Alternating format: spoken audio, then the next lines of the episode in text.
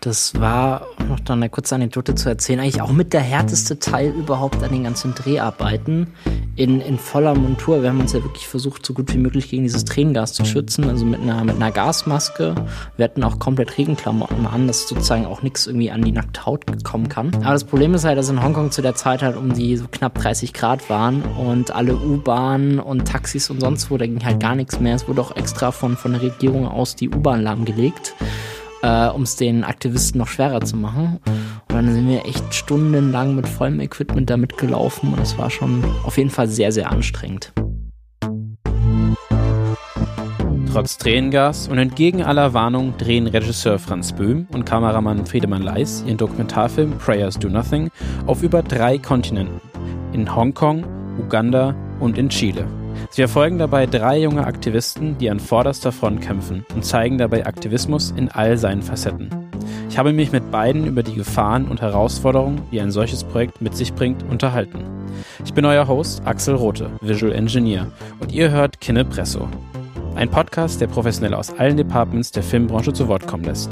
Wir sprechen über innere Beweggründe, Strategien und wozu wir eigentlich Filme machen. Ja, ich freue mich sehr herzlich, Franz Böhm und Friedemann Leis begrüßen zu dürfen, hier in einer Podcast-Live-Schalte live aus Stuttgart. Und zwar Franz und Friedemann haben zusammen den Dokumentarfilm oder produzieren gerade den Dokumentarfilm Prayers Do Nothing, über den wir gleich sprechen wollen. Aber erst würde ich gerne von euch beiden wissen, wer ihr seid, was ihr macht. Und ähm, ja, Franz, beginn doch gerne. Erstmal vielen, vielen Dank, dass wir Teil dieses coolen Podcasts sein dürfen. Das, wir haben uns über die Einladung auch sehr, sehr gefreut.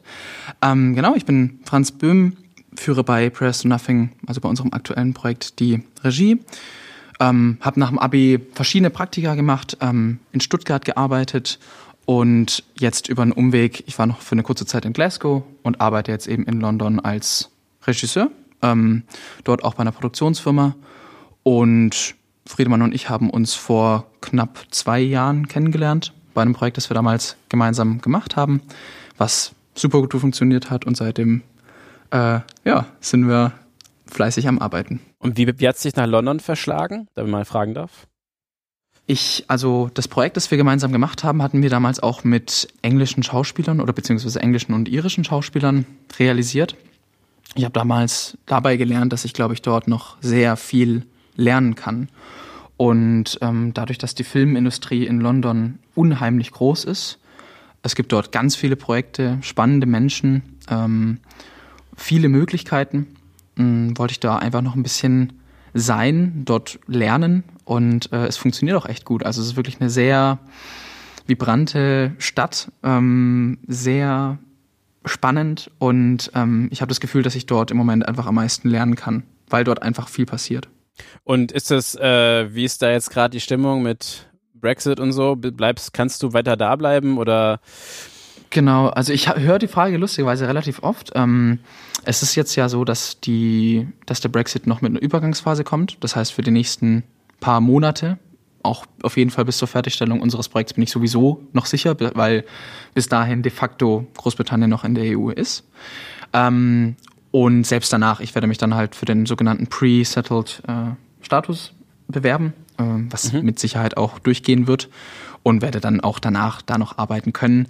Auch die Filmindustrie, das, was ich mitkriege, sind die da echt noch relativ entspannt, muss ich ganz ehrlich sagen. Netflix, HBO und Disney haben gerade wieder riesige Investitionen in, im Londoner Umkreis getätigt. Die NFTS, also die Nationale Filmschule, kriegt nochmal ein Büro mitten in Soho dazu. Ähm, ich habe nicht das Gefühl, dass die Briten da vom Brexit, also die, die, dass die Filmbranche da vom Brexit große Angst hat. Ähm, sicherlich sagen manche Zahlen was anderes, andere Zahlen würden mir da jetzt vielleicht zustimmen. Ähm, aber alles in allem ist da geht da immer, immer noch echt die, die Post ab. Ah, ist ja schön, dass ähm, zumindest die kulturelle Branche sich nicht von irgendwelchen politischen Machtspielchen da ähm, beeinflussen lassen will. Finde ich doch auch. Ja, genau. Friedemann, ähm, ist es auch dein erster abendfüllender Dokumentarfilm? Wie war, sah dein Weg aus bis zu diesem Projekt? Also ich habe vor, vor langer, langer Zeit schon vor der Schule angefangen mit Eventfotografie und habe mich dann auch schon vom Abi selbstständig gemacht. Ähm, ja, bin von, von Haus aus schon sehr viel, viel rumgereist, bin auch auf Teneriffa groß geworden. Hab dann äh, bis Januar letzten Jahres äh, anderthalb Jahre in Barcelona gelebt und da auch sehr viele Projekte umgesetzt. Und ja, wie gesagt, vor zwei Jahren haben wir uns kennengelernt und ja, ähm, schon, schon einige Kurzfilme gedreht, aber vor allen Dingen Good Luck war dann so der, so der erste richtig große Kurzfilm, wo man wirklich sagen kann, ja, da bin ich jetzt voll und ganz dahinter und das zeige ich auch noch in zehn Jahren Leuten und bin absolut stolz drauf. Kurze Anmerkung, Good Luck war das Projekt, bei dem wir uns kennengelernt haben. Genau, richtig. Und äh, wie hat's dich, also Brands hat's nach London verschlagen, dich nach Barcelona. Wie kam es dazu? Ähm, ich wollte mal wieder unbedingt mein, mein Spanisch auffrischen. Ich finde diese Stadt wahnsinnig spannend. Kann ich absolut jedem empfehlen, da mal, da mal Urlaub zu machen.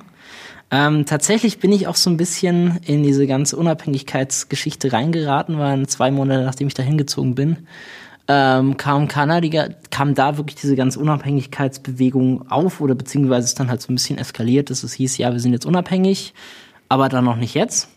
Und ähm, da sind auch relativ viele, viele Jobs weggegangen. Also kreativ war es der absolute Hammer. Ähm, so an Werbejobs hatte ich mir ein bisschen mehr erhofft. Das heißt, du bist äh, vor allem äh, in der Werbung verdienst du dein Geld? Ja, beziehungsweise es ist unterschiedlich. Ähm, also vor allen Dingen, was ich wirklich mag, sind szenische Projekte und einfach wichtige Geschichten zu erzählen. Und ich mag es halt sehr, vor allen Dingen auch bei der Werbung, wenn man da halt mit szenischen, also szenische Kurzfilme mit Branded Content dreht. Äh, und das Ganze vielleicht auch noch in einer dokumentarischen Art und Weise mit echten Leuten umgesetzt. Also eigentlich so dieses, dieses Aspekt des Echten reizt mich, reizt mich sehr. Ist das ähnlich wie bei dir, Franz? Also machst du auch so, also auch eine Werbung für eine Produktionsfirma, für die du arbeitest? Also ist auch so diese, aus diesem, kommst du aus demselben Bereich oder? Ich komme tatsächlich ähm, gar nicht aus der Werbung, ehrlich gesagt. Ähm, also klar hat man hier und da mal gemacht, um auch Geld zu verdienen, aber jetzt auch die Produktionsfirma, für die ich als erstes in London gearbeitet habe und auch für die ich jetzt arbeite, die konzentrieren sich eigentlich nur auf äh, internationale Dokumentarfilmproduktionen und auf szenische Projekte, auch auf Kurzfilme. Ähm, und ich für mich selbst habe da, glaube ich, auch schon meinen Weg gefunden und will da eigentlich auch nicht mehr runter. Also ich habe ich habe jetzt auch schon das Gefühl, das Gefühl hatte ich bei Good Luck und das Gefühl habe ich jetzt auch jetzt bei Pressed Nothing, dass es eigentlich genau das ist, was ich, was ich machen will. Und auch eigentlich schon genau mit den Menschen, mit denen ich am liebsten zusammenarbeiten würde. Ähm, deswegen, ja, aber also Werbung reizt mich persönlich nicht ganz so arg. Ich weiß, mhm. dass viele andere da ähm, total drauf abfahren, kann ich auch verstehen. Ähm, ich glaube, ich für mich selbst habe in diesem szenischen und dokumentarischen Bereich ein bisschen mehr äh, meine Leidenschaft gefunden. Okay, also mich hätte jetzt vor allem in diesem, äh, die Frage habe ich jetzt gestellt, weil mich das interessiert, weil das doch ja in der Werbung schon einen anderen Anspruch hat. Also jetzt, äh, selbst wenn man jetzt einen äh, Branded Content macht, schwingt ja sozusagen immer dieser, naja, der werbliche Charakter mit. Das heißt, aber du hast ja sozusagen jetzt damit jetzt nicht diese, du hast nicht diesen, diesen Interessenkonflikt jetzt gehabt bis jetzt oder so sozusagen in, dein, in deiner Arbeit. Bis jetzt noch nicht. Nee, mal sehen, ob er noch kommt. Weil ihr habt ja schon, ich frage das, weil ihr habt ja schon relativ, sagen wir mal, starkes Thema aufgegriffen mit Prayers Do Nothing. Ähm, Prayers Do Nothing ist ein Dokumentarfilm, der drei Protagonisten verfolgt, ähm, Aktivisten an vorderster Front, äh, unter anderem in Hongkong ähm, bei den Demonstrat der Demokratiebewegung, wenn ich das richtig verstanden habe, dann in Uganda ähm, und in einem noch Habt ihr das schon veröffentlicht? Ich habe geguckt, auf dem Kickstarter stand, habe ich nichts gesehen. Ich weiß, dass äh, Drehorte auf Friedemann, Friedemanns Webseite genannt wurden, die über dieses zwei hinausgehen, aber vielleicht könnt ihr einfach mal kurz was zu dem Projekt erzählen, wie ihr dazu gekommen seid. Genau. Also ähm, Press Nothing ist ein Dokumentarfilm über drei junge politische Aktivisten ähm, aus drei verschiedenen Kontinenten und auch aus drei ganz verschiedenen Bewegungen aus drei aktuellen Bewegungen. Der Film möchte sich ganz genau anschauen, wer hinter diesen Bewegungen steht. Was sind das für Menschen, die diese Bewegungen anleiten, die da mit voller Leidenschaft und vollem Einsatz dafür kämpfen, die wie in Hongkong, auch wie in Uganda und auch wie in äh, Chile, unser drittes Land, ähm, wirklich teilweise ihr Leben riskieren. Gerade in Chile ist es jetzt auch nicht einfach nur so dahergesagt, sondern einfach leider ein Fakt. Ähm, was sind es für Menschen, die da unheimlich viel hinein investieren? Ähm, was für Probleme und was für Herausforderungen haben die? Wie, um mal ein Beispiel zu geben, wie reagiert eine junge Aktivistin auf Morddrohungen? Wie geht man damit um, dass die meisten der Freunde im Gefängnis sitzen? Wie geht man damit um, dass man vielleicht selbst bald im Gefängnis sitzt? Ähm, wie geht man damit um, dass man mit Familie und Freunden nicht darüber reden kann, was man macht, wie unsere Protagonistin in Hongkong zum Beispiel. Und ähm, auch, und das ist natürlich so ein bisschen so eine Nebenfrage, aber die wird im Film auch klar wichtig, inwiefern kann auch Protest als Ausdrucksform zukünftige Politik beeinflussen. Ähm, also auch wie, wie ist dieser Protest organisiert? Äh, Gerade in Hongkong nutzen die Aktivisten jede neueste Technik, um bestens miteinander zu kommunizieren. Äh, wie genau funktioniert das? Wie ist das entstanden? Und ähm, ja, das ist so das, womit sich der Film beschäftigt. Wir erzählen da drei ganz individuelle Geschichten ähm, und wollen dadurch auch ein bisschen zeigen oder ein bisschen erforschen, was unsere Generation global eigentlich will und was sie auch über Kontinente hinweg verbindet. Das heißt, wenn ich richtig verstehe, sind diese drei Personen, die ihr verfolgt, auch ungefähr in dem, also wenn du jung sagst, wie jung sind die denn?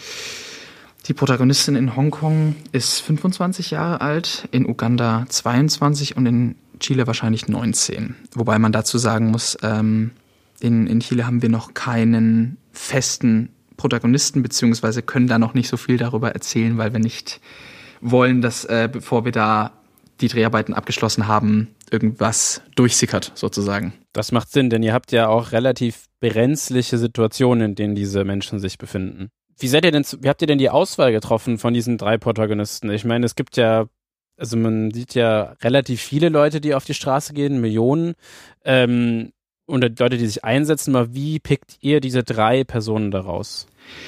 Ähm, das hat schon ganz früh angefangen. Also ähm, ich wusste relativ früh, ich will was über jungen Aktivismus machen und dass unser nächstes Projekt sich mit, mit jungen Aktivisten, mit jungem Widerstand beschäftigt. Und ich hatte mir damals einen Google Alert geschaltet, beziehungsweise mehrere.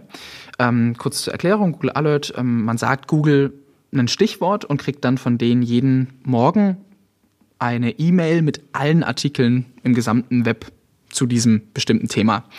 Und ich hatte das damals eben, glaube ich, zu Young Activism, Young Resistance und äh, noch ein paar andere Stichworte hatte ich da dann praktisch eingegeben und habe dann erstmal Monate damit verbracht, jeden erdenklichen Artikel zu diesem Thema zu lesen.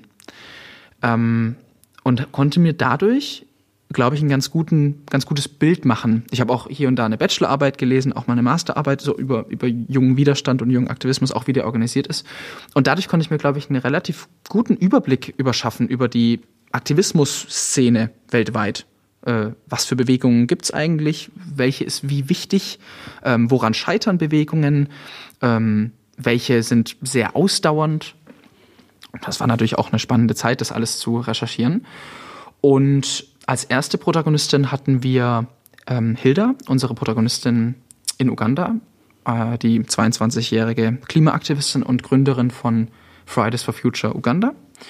Äh, über die hatte der Spiegel äh, berichtet. Und ich habe dann die Journalistin oder die Autorin dieses Artikels mm, kontaktiert und dann kam darüber der Kontakt zustande, ähm, was, was super gut funktioniert hat. Und in Hongkong haben wir in Hongkong war es weitaus schwieriger, ähm, weil dort es für die Aktivisten sehr wichtig ist, dass sie anonym bleiben. Ähm, das heißt, also in Hongkong enttarnt zu sein, ist nicht unbedingt lebensgefährlich, aber kann dich halt für zehn Jahre in den Knast bringen. Und ich meine, genau das machen wir ja eigentlich mit unserem Projekt. Also wir, ich meine, wir sind der Protagonistin in Hongkong vier Wochen lang mehr oder weniger auf Schritt und Tritt gefolgt. Äh, das ist natürlich, also das muss man erstmal Leuten klar machen, dass wir dabei trotzdem sie nicht enttarnen, aus Versehen. ähm, das war natürlich nicht ganz einfach, da gab es viele, äh, das war wirklich viel Arbeit. Äh, geholfen haben dabei ganz viele verschiedene Kontakte, unter anderem auch ähm, Journalisten der New York Times, die uns unheimlich geholfen haben ähm, und uns da Vertrauensvorschüsse sozusagen bei den Aktivisten gegeben haben. Und wir haben wirklich über ganz viele verschiedene Strategien ähm, uns an verschiedene Aktivisten gewendet und ähm, Leute angeschrieben und den angeschrieben und den angeschrieben und den angeschrieben. und dann äh, über ganz viel, ja, ganz viele Nachrichten kamen dann ähm, am Ende eine Handvoll Protagonisten zusammen oder eine Handvoll potenzieller Protagonisten zusammen, die wir super interessant fanden. Ähm, für uns war natürlich wichtig, dass unsere Protagonisten wirklich seit Tag eins dabei waren, da Vollblut dahinter stehen und dass sie auch ein gewisses Stück weit repräsentativ sind. Also dass sie wirklich so der, der Querschnitt dieser Aktivistengesellschaft ist. Ähm, und ich bin dann, korrigiere mich nicht, ich bin kurz mhm. vor dir nach Hongkong. Genau. Ja, genau. Ich bin kurz vor dir und habe mich dann mit allen potenziellen Protagonisten abgesetzt getroffen. Äh, das war natürlich total spannend, weil ich wusste nicht, wie die aussehen. Wir haben uns dann einfach in einem Café verabredet und ich habe mir dann bei jedem, der reinkommt, gedacht, so, ist es ist es er? Nee, nee. Sie? Nee. Und ähm, war dann, die Entscheidung war relativ schnell klar. Also als dann unsere Protagonistin, die hat den Spitznamen Pepper, ähm, äh, als ich mit ihr geredet habe und dann auch sie auf einer Demonstration begleitet habe, ähm, die dann auch ziemlich ausgeartet ist, ähm, da war relativ schnell klar, dass sie eigentlich die perfekte Protagonistin, oder was heißt perfekt, aber dass die eine sehr passende Protagonistin für unseren Film ist. Genau. Und jetzt in Chile wiederum, um da mal den Draht zuzumachen, ähm, ist es ähnlich wie in Hongkong. Auch da haben die durchaus Respekt davor, äh, enttarnt zu werden oder dass eben westliche Medien da einfach mal kurz irgendwie ohne jegliche Vorsicht kommen und da äh, Material filmen, das ihnen später vielleicht schadet. Auch da hat uns wieder lustigerweise die New York Times äh, echt an erster Stelle genannt werden muss, sehr viel geholfen und auch verschiedene Journalisten vor Ort, ähm, viele, viele auch freie Journalisten und ähm, dadurch konnte man Kontakt aufbauen zu, zu den Aktivisten vor Ort. Ich glaube, es ist halt ganz wichtig, bei der Kommunikation mit den Aktivisten sehr vorsichtig, respektvoll zu sein, ähm, und, und einfühlsam. Also, dass man nicht irgendwie direkt reinhaut und sagt, ich will das und das und das und das. Ähm, ich glaube, was bei uns natürlich ein großer Vorteil war, ist einfach unser Alter, dass wir halt nicht irgendwie von einem großen Sender oder so kommen, sondern dass wir halt viel mehr noch von der gleichen Generation sind, so irgendwie die gleichen Probleme haben. Und ich glaube, das hat uns so ein bisschen einen Vertrauensbonus verschafft. Und zumindest haben sie uns, glaube ich, ein bisschen anders behandelt. Irgendwann hatte ich das Gefühl, dass die Protagonisten oder die Aktivisten uns gar nicht mehr als, als Filmschaffende sehen, sondern vielmehr als Partner, als Kumpel. Die sind halt dabei mit ihrer Kamera. Aber, und das haben wir denen dann zum Beispiel gesagt, wir zeigen euch den Film natürlich, bevor wir ihn irgendwo veröffentlichen. Ähm, und das zum Beispiel war dann halt einfach so, ja, okay, ja dann. Also ich meine, dann können wir eigentlich, dann, dann seid ihr jetzt einfach mal dabei. Ich glaube, darüber kam das dann auch viel, ja. Nee, absolut. Und uns war es auch mega wichtig, dass wir ein freundschaftliches Verhältnis zu unserem Protagonisten aufbauen, damit sozusagen dieses ganze, ich werde jetzt gefilmt, halt sehr in den Hintergrund tritt. Und dann halt auch wirklich so, so emotional wie möglich an, an unsere Protagonisten rankommen konnten. Zum Beispiel auch in, in Uganda hatten wir eine Situation, wo wir dann so ein, so ein, so ein ähm, River Clean-up gemacht haben. Und dann plötzlich unser Protagonistin da vor uns in einer so Bananeneinstellung auf einmal da in Tränen stand. Und das war einfach so ein wunderschöner Moment. Mhm. Und sind wir wirklich sehr, sehr dankbar, dass sich unsere Protagonisten da so, so für uns geöffnet haben und auch für den Film. Ja, also es scheint ja recht viel Arbeit reingegangen sein, zu sein, ähm, diese Protagonisten zu finden. Ähm, wart, du hast immer mit von uns geredet, war Friedemann mitbeteiligt oder hast du das sozusagen zusammen mit einer Produktionsfirma gestemmt, diese extreme Recherchearbeit? Ähm, ich mag das Wort ich gar nicht, deswegen habe ich das irgendwann mal aus meinem Vokabular gelöscht. Aber es waren an sich, äh, ja, wir hatten, also das Projekt läuft ja als deutsch-britische Koproduktion. Äh, auch die Producer, die wir in London haben, äh, haben auch mitgeholfen. Genauso haben, hat, hat aber auch zum Beispiel Ansgar Wörner, unser Producer hier aus Stuttgart, mit, mitgeholfen. Genauso hat Friedemann mitgeholfen. Ähm, ich glaube, das war eine, war eine Teamarbeit. Ähm, und gut, ich meine, jetzt den Kontakt zu den Aktivisten, den habe dann schon ich äh, übernommen. Ich glaube, das ist auch wichtig, dass dann nur ein, nur eine Person mit den Aktivisten kommuniziert. also vor allem im Vorfeld, eben über, über die verschiedenen Kommunikationskanäle. Genau. Nee, absolut. Und äh, Franz hat uns dann auch nochmal allen irgendwie die, die potenziellen Protagonisten vorgestellt und dann halt sozusagen haben wir das alles zusammen dann nochmal abgesegnet, ob das dann auch so wirklich funktioniert und hat es ja auf jeden Fall. Als du mit, dich mit Pepper getroffen hast, ähm, was stach denn jetzt im Vergleich zu einem anderen Protagonisten für dich jetzt auch filmisch? Also wo du sagst, das war jetzt, das ist, da kann ich eine Geschichte erzählen. Bei Pepper war es sehr interessant. Ähm, die Proteste, die derzeitigen Proteste in Hongkong sind nicht die ersten Proteste. Äh, was, was manche vielleicht nicht wissen, es gab davor schon einige. Pepper war bei jedem einzelnen Protest dabei. Ich glaub, bis auf einem, da war sie, glaube ich, im Ausland zum Studieren.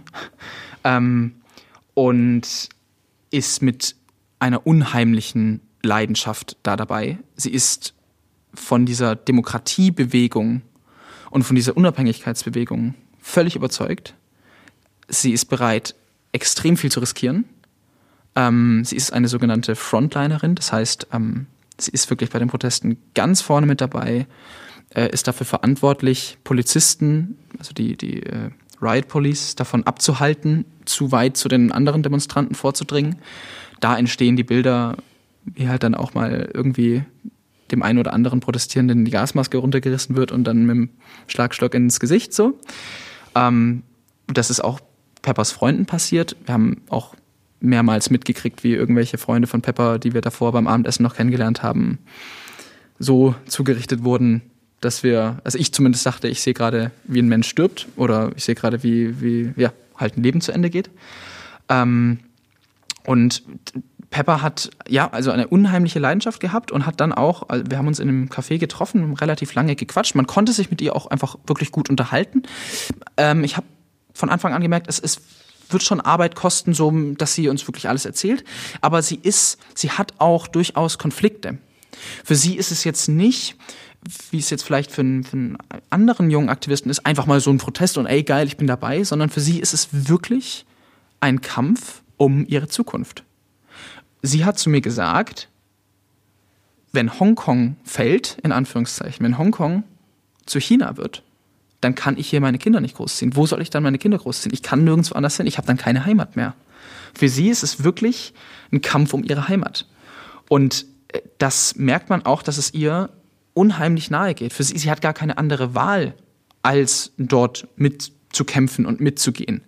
Ähm, und äh, diesen Konflikt, den hat man, glaube ich, dann auch, den wird man, glaube ich, auch im Film spüren. Und den hat, hat man, habe ich zumindest beim ersten Treffen auch schon gespürt. Und dass es da eben noch viel mehr zu erforschen gibt. Und als wir dann auch auf die erste Demo gegangen sind, ähm, wurden, wurde eine Gruppe Demonstranten angegriffen und dann ist Pepper sofort, hat sich in ihre ich sage jetzt mal, Kriegsausrüstung geworfen, anders kann man es eigentlich fast nicht sagen, und ist dann sofort zur Frontline gerannt und hat unter wildem Tränengasbeschuss versucht, äh, die Protest Protestierenden so ein bisschen zu, zu schützen und, und hat natürlich auch, ähm, muss man natürlich auch ganz ehrlich sagen, hat natürlich auch ein paar Gegenangriffe koordiniert sozusagen. Ähm, und äh, da war dann für mich klar, ja, das könnte mit ihr schon ziemlich gut funktionieren.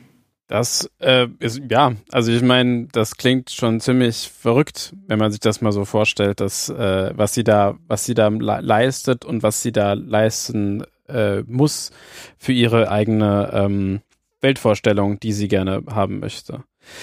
Ich hatte also ich habe so viele Fragen, ähm, deswegen versuche ich jetzt mal kurz nochmal zurückzugehen zu dem einen Thema, bevor wir uns auf die, vor allem auf dieses große Thema, was ihr angesprochen habt, Gefahr beim Drehen sondern äh, erst noch zum Vertrauensgewinn, weil für diese Aktivisten ist es ja schon eine extreme Gefähr Gefährdung, wenn jetzt ein Filmteam mit ihnen mitläuft. Ähm, also eine erhöhte Gefährdung, weil ich kann mir gut vorstellen, dass äh, natürlich auch die Hongkong-Regierung oder die äh, Anti, äh, die, die sozusagen jetzt gegen in Uganda oder in Chile dass diese Regierungsparteien oder diese Parteien, die auf jeden Fall kein Interesse daran haben, dass sie, dass sie sozusagen da präsentiert werden, äh, habt ihr denn ähm, damit auch Schwierigkeiten gehabt, dass ihr euch äh, als, ähm, sag mal, als westliche Filmemacher äh, da auch Probleme von, man sag mal, von Regierungsseite hatten, dass ihr da die Gefahr, dass da eine Gefahr war für eure Protagonisten, auch eine Gefahr für euch, oder?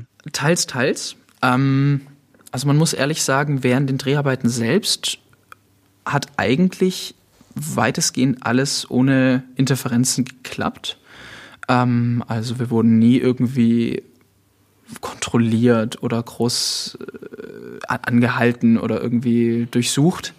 Äh, man muss auch auch ganz ehrlich sagen, dass die Riot Police ähm, oder die Polizisten, die da auf den Hongkonger Straßen unterwegs waren, zu uns immer sehr respektvoll waren. Genau. Ähm, also wir hatten, gut, wir waren ja auch offensichtlich als Presse gekennzeichnet. Wir hatten ein richtiges Presse-Outfit an, also und Kamera dabei und so weiter. Es war offensichtlich, dass wir keine Aktivisten waren, aber dennoch wurden wir von der Polizei eigentlich immer mit, mit Respekt behandelt. Ja. Oder ich also, glaube, wir, wir wurden ein paar Mal, paar Mal so ein bisschen angebrüllt, aber ich glaube, das, was einfach gut war, dass man direkt kommuniziert. Ähm, die sperren dann fast komplette Straßenzüge ab, fangen dann an zu rennen.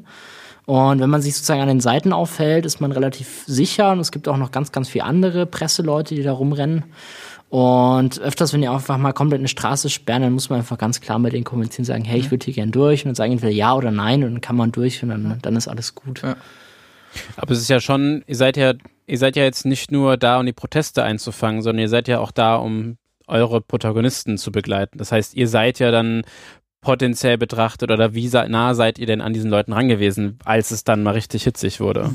Wir waren schon nah dran, aber ich glaube, erstmal waren da relativ viele andere Presseleute auch. Ähm, und ich glaube nicht, dass man uns als ich, ich glaube, von außen betrachtet war nicht klar, dass wir einen Dokumentarfilm jetzt nur über diese eine Person machen. Ah, das ist einfach, weil sie ja auch völlig vermummt war, wir auch das ist, glaube und auch in dieser ganzen Hektik war das, glaube ich, nicht, äh, nicht wahrnehmbar. Ich meine, da hätten wir auch irgendeine Zeitung sein können, die jetzt halt einen Tagesbeitrag über diese Person machen oder die zufällig jetzt gerade bei der Person sind. Aber ich glaube, das ist nicht, das ist nicht klar geworden.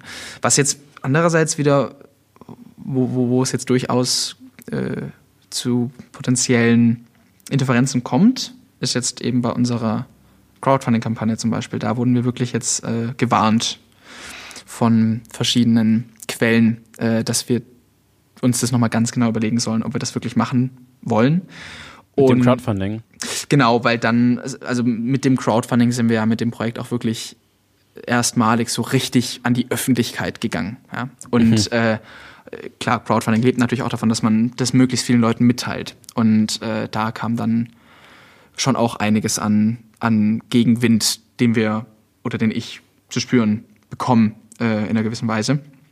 Und äh, sind das dann nur von Leuten, die Angst haben um die äh, um die Protagonisten oder Leute, die sagen hier, ähm, das ist nicht cool, dass ihr das also so ähm, veröffentlicht? Nee, also Angst um die Aktivisten haben, das habe ich bis jetzt noch nicht mitgekriegt. Ich glaube, da haben wir uns dementsprechend einfach darauf vorbereitet. Aber ähm, es kommen halt viele E-Mails von irgendwelchen Leuten, die meinen, dass wir auf der falschen Seite stehen, ähm, wobei wir eigentlich ja nicht wirklich eine Seite ergreifen, aber äh, die meinen dann zum Beispiel, was, was ich tatsächlich relativ oft höre oder lese bei den E-Mails, die ich bekomme, ist, dass die Proteste in Hongkong gar nicht stattfinden, dass es alles nur Fake ist und von der westlichen Medienwelt sozusagen inszeniert wird. Aber das sind eigentlich, also Proteste, die passieren eigentlich gar nicht, sondern das sind nur alte Aufnahmen von anderen Protesten, die wir, also die westlichen Medien, jetzt praktisch so darstellen, als ob da gerade Proteste sind. Also das zum Beispiel ist so das Highlight.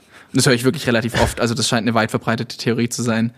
Ähm, genau. Und das sind einfach E-Mails, die du, äh, die Leute dir schicken an deine Crowdfunding oder an deine Franz Böhm äh, E-Mail-Adresse. Genau, richtig, ja. ja. Also ich meine, das ist ja auch, also das ist ja jetzt nicht groß schlimm, es ist nur interessant, sagen wir es mal so. Ja. Ähm, und wir Klar, also es wird da sicherlich auch noch mal ein bisschen mehr Gegenwind kommen, als es bis jetzt so ist. Ähm, allerdings, wir sind darauf vorbereitet. Also ich wüsste nicht, wir haben uns wirklich Gedanken gemacht. Äh, wir wurden ja wirklich gewarnt vor dieser Crowdfunding-Kampagne, wurden gewarnt vor dem Projekt, wurden gewarnt davor, damit öffentlich zu gehen und haben eigentlich alle potenziellen Schwachstellen abgesichert. Ähm, ich wüsste nicht, wo man unser Projekt äh, angreifen soll. Und falls es jemand weiß, kann das mir gerne sagen, weil es würde mich interessieren. Aber wir sind eigentlich, wir sind völlig in, im, Rein, in, im Reinen mit allem. Wir haben, ja, also wir haben bis jetzt äh, keine, glaube ich, keine Schwachstellen zugelassen.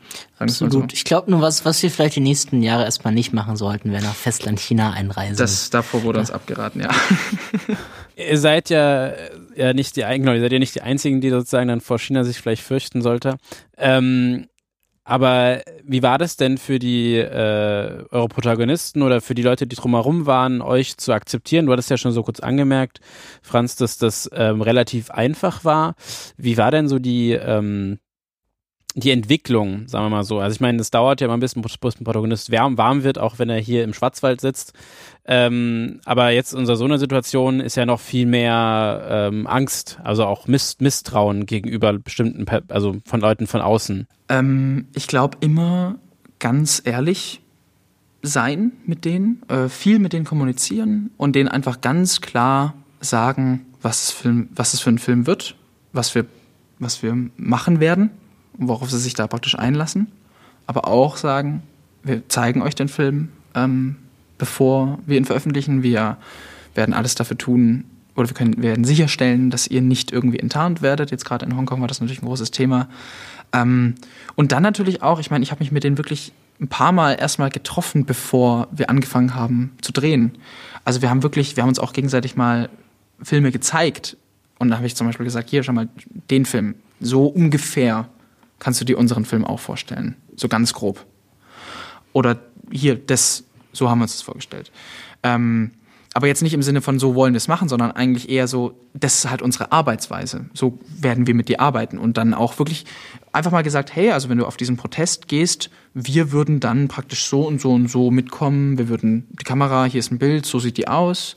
Ähm, da würden wir dann halt mitkommen. Ihr gebt uns ein Zeichen, wenn wir mal aufhören sollen mit dem Drehen. Das ist gar kein Problem. Ihr, ihr könnt auch mal, und wenn ihr uns verliert, dann ist es unsere Schuld, dann, dann ihr macht euer Ding und wir versuchen halt Schritt zu halten. Wir versuchen mitzukommen.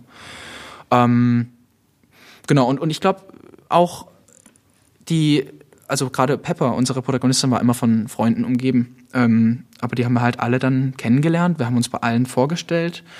Ähm, grundsätzlich war, glaube ich, eine relativ hohe Akzeptanz da für westliche Medien, und was heißt westliche Medien, für allgemein Medien, mhm. weil die alle grundsätzlich dankbar waren, dass über diese Proteste berichtet wird. Ähm, und darauf haben wir, also ich meine, was wir da an Dankbarkeit äh, empfangen haben, war der Wahnsinn. Also wir wurden regelmäßig zum Essen eingeladen, uns wurde Kaffee gebracht. Ähm, wir, es haben einfach Leute angefangen zu klatschen, als wir mit unseren Presseoutfits aus dem Aufzug ausgestiegen sind. Ähm, wir wurden immer, immer wieder kamen irgendwelche Leute zu uns her und haben einfach gesagt so, ja, danke, danke, danke und so weiter. Äh, also das war der Wahnsinn. Und mit den Freunden von, von Pepper haben wir dann einfach so, so den Pakt geschlossen, einfach gesagt, hey Leute, ihr, ihr, wir zeigen euch den Film nochmal. Also wir werden, wir machen, wir bauen keine Scheiße. Und ähm, ich glaube auch dadurch, wie ich vorhin schon kurz gesagt habe, dass wir im gleichen Alter waren, das war nochmal ein großer Vorteil. Dass wir ehrlich mit denen waren, war ein großer Vorteil. Wir haben sie auch zwischendurch auch mal ins Material reinschauen lassen. Und auch wirklich, ich meine, was man wirklich sagen muss, wenn die dann halt mal gesagt haben, hey, ganz kurz mal, das mal bitte kurz nicht filmen, dann haben wir es halt auch nicht gefilmt. Dann haben wir da nicht irgendwie versucht, das irgendwie jetzt heimlich mitzunehmen oder so. Ich glaube, das wäre zum Beispiel so ein großer Vertrauensbruch gewesen. Ähm, wir haben uns, glaube ich, da einfach so an die mhm. Regeln gehalten die wir davor klar definiert haben. Nee, und was auch sehr geholfen hat in, im, im Zug auf Hongkong, dass die halt tatsächlich einfach die meiste Zeit maskiert waren. Sobald es halt irgendwie an, ans Protestieren ging, waren sowieso alle maskiert. Das heißt auch alle anderen drumrum, die waren damit auch ziemlich entspannt, weil sie es einfach gewohnt sind, dass einfach sehr viele Presseleute da sind und auch, auch sehr dankbar darum. Und in Uganda ist es einfach eine absolut herzliche, komplett offene Mentalität. Das ist ganz anders als bei uns. Es hatten wir nur eine Situation, dass wir die Mutter von unserer Protagonistin, die tatsächlich noch am Tag von ihrem Abflug, das muss man sich auch mal geben, noch sich noch ein paar Stunden für uns Zeit genommen hat. Und dann hatten wir uns gedacht, ja, wäre wirklich schön, noch mal so ein bisschen ihre Nachbarschaft zu zeigen. Mhm. Und das war so herzlich. Wie nebendran war noch so eine Art Waisenheim oder sowas. Die ganzen Kinder auch alle zu uns gerannt, haben mit unserer Protagonistin gespielt. Alle waren super happy drauf und niemand war irgendwie kamerascheu. Also das, das mhm. war der absolute Wahnsinn. Ja. Das war wirklich, wir haben, wir haben denen einfach mal die, sozusagen, was heißt Regieanweisung? Wir haben gesagt, hey, ähm, wenn ihr jetzt die letzten Stunden verbringt miteinander, würden wir einfach mal im Hintergrund dabei sein. Und wir hatten, also ich hatte schon gehofft, dass, dass es zu schönen Momenten kommt, aber was die uns da gegeben haben, was wir da, was wir da bekommen haben, ähm, war auf einem ganz anderen Level. Und wir, ich glaube, uns sind beiden zwischendurch die Tränen gekommen, weil wir noch nie so viel Liebe auf einmal bekommen haben und, und dann, man kannte alle in der Nachbarschaft und, und hat jedem Hallo gesagt. Ähm, und da war es natürlich dann auch so, die Protagonisten waren da dann, oder auch die, also unsere Protagonisten in Uganda, auch die in Hongkong, war irgendwo auch auf unserer Seite. Also die hat dann irgendwann sehr verstanden, was wir für ein Filmprojekt machen. Und dann haben wir aber so ein gewisses Stück weit zusammengearbeitet. Also sprich, sie hat dann auch immer im Voraus ihre Leute gebrieft und gesagt, hey, nachher kommt ein Filmteam, keine Sorge, ich vertraue denen. Und dann haben die uns eben auch vertraut. Genauso in Uganda auch. Ähm, ja, ich glaube, das war auch nochmal. Also wir haben es irgendwie geschafft, die Protagonisten äh, zu unseren, ja, zu unseren Partnern zu machen. Aber das waren sie ja auch letzten Endes. Aber wir haben ihnen eben auch ganz klar gesagt, hey Leute, das wird kein in keinster Weise irgendwie einen Werbefilm für euch. Und äh, zwischendurch, was, was äh, immer ganz witzig war, so Leute, die nicht unsere Protagonisten waren, haben uns dann irgendwie immer mal wieder so gesagt, hey, das könnt ihr mal filmen und das könnt ihr mal filmen und das könnt ihr mal filmen. Aber das ist nicht ihre Entscheidung, was wir filmen, sondern es ist unsere Entscheidung. Und es ist auch unsere Entscheidung zu sagen, wir wollen aber auch sehen, was an diesem Aktivismus vielleicht sehr schwer ist und was nicht so gut läuft und wo die großen Probleme und Her Herausforderungen und Gefahren liegen. Und unsere Protagonisten wiederum oder unsere Protagonistinnen, die haben das sofort verstanden. Die haben verstanden, dass es, dass es hier um, um ein wahres Bild davon geht und nicht darum geht, die irgendwie so eine Art Image- oder Werbefilm für, für die Bewegungen zu produzieren. Wie, du hast ja gesagt, die sind wie Partner für euch. Ähm, ich finde es ein spannendes, äh, äh, spannende Aussage, weil ich selbst hier auch mal auch schon Dokumentarfilme gedreht und es war bei den letzten Dokumentarfilmen zum Beispiel hatten wir, ich weiß nicht, wie ihr das gemacht habt, aber wir hatten gemerkt, dass unser Protagonist sich das auch, naja, so ein bisschen, es wurde eine Partnerschaft, um den Dokumentarfilm zu machen, aber man hat, man musste immer so ein bisschen diese Balance halten, dass der Protagonist nicht selber, sagen wir mal, zu sehr aktiv wird und den Film mitgestalten will, indem er halt, wie er sich, wie er sozusagen redet, wie er halt, welche Handlung er auswählt, wo er einen mitnimmt und so ein Kram. Das ist ja schon in gewisser Weise eine Art von, auch von Verantwortung, künstlerische Verantwortung, als, als Filmemacher selber zu sagen, okay, ähm, ich will mir hier nicht den Film aus der Hand reißen lassen, aber andererseits muss ich ja mit dieser Person auch jetzt irgendwo zusammenarbeiten. Also es ist ja so eine Art von, ähm, ist ja auch ein, ist ja ein Konflikt. Und wie habt, wie habt ihr das denn gehandhabt? Auch vielleicht aus Friedemanns Sicht, als Kameraperspektive, wie hast du die, vielleicht auch die, die Kamera geführt oder wie hast du die Bilder ausgewählt, damit halt eben diese, sagen wir mal Anführungszeichen, ja nicht Neutralität, das wäre ja übertrieben, das geht ja gar nicht, aber eure Subjektivität weiterhin ähm, beibehalten wurde? Also mein, mein Konzept war immer so nah wie möglich mit der Kamera wirklich bei den, bei unseren Protagonisten zu sein. Das wir nicht irgendwo aus der Ferne beobachten, sondern sind wirklich in der Situation, wirklich bei denen dabei. Und das irgendwie aus, aus vielen Perspektiven zu covern. Wir hatten zum Beispiel auch in Uganda das Thema, dass der, der liebe, also ein guter Freund von unserer Protagonistin, der sich sozusagen um diesen medialen, ähm, äh, sozusagen sich um, um, um die mediale Präsenz der Bewegung kümmert, äh, da auch ein bisschen, wie du schon meintest, ein bisschen übereifrig war. Aber der hat es auch super nett gemeint. Am Ende haben wir dem einfach unser Handy in die Hand gedrückt und gesagt, hey, mach Making-of-Bilder, film auch gerne ein bisschen was. Dann war der super happy und wir hatten das beste Making-of ever. Also das, das hat sich super gelohnt, ihm da ihm einfach eine Aufgabe zu geben. Und er hat ja sozusagen uns... Ähm, super unterstützt, ohne uns jetzt irgendwie groß da beeinflussen zu wollen. Also das hat sehr, sehr viel geholfen. Ja, und sonst hat bis jetzt äh, uns niemand so richtig gesagt, dass wir irgendwas filmen sollen.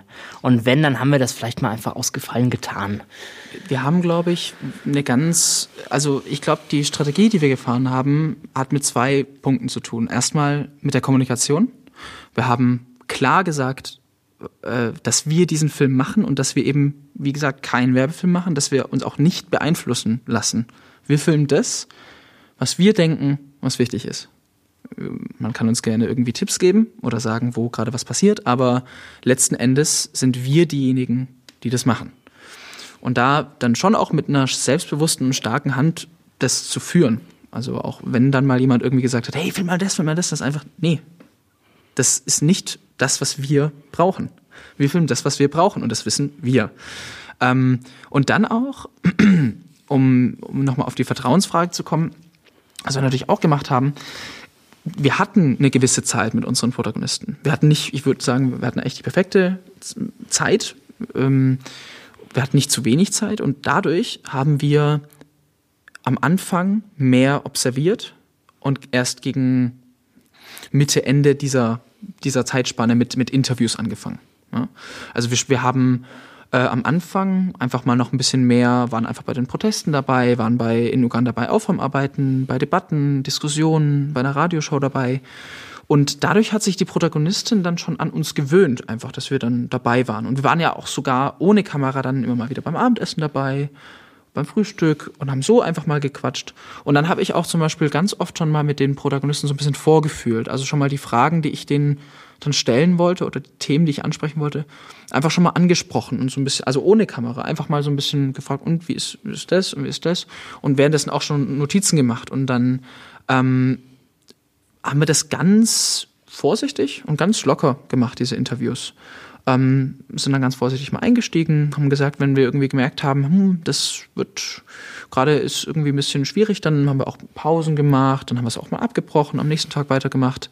Ähm, wir wollten da niemanden unter Druck setzen und ähm, haben, ja, haben dadurch genau das bekommen, was wir wollten. Ja, also durch ein, durch ein lockeres und sehr kollaboratives Zusammenarbeiten eigentlich. Genau, andererseits muss man auch sagen, was mir sehr bei der Bildgestaltung geholfen hat, ist dann halt doch in gewisser Weise auch das dokumentarisch zu inszenieren und wirklich sich herauszusuchen, okay, unsere Protagonistin wird das machen, aber wir können ja mit der Protagonistin entscheiden, wann und wo wir das machen. Ja.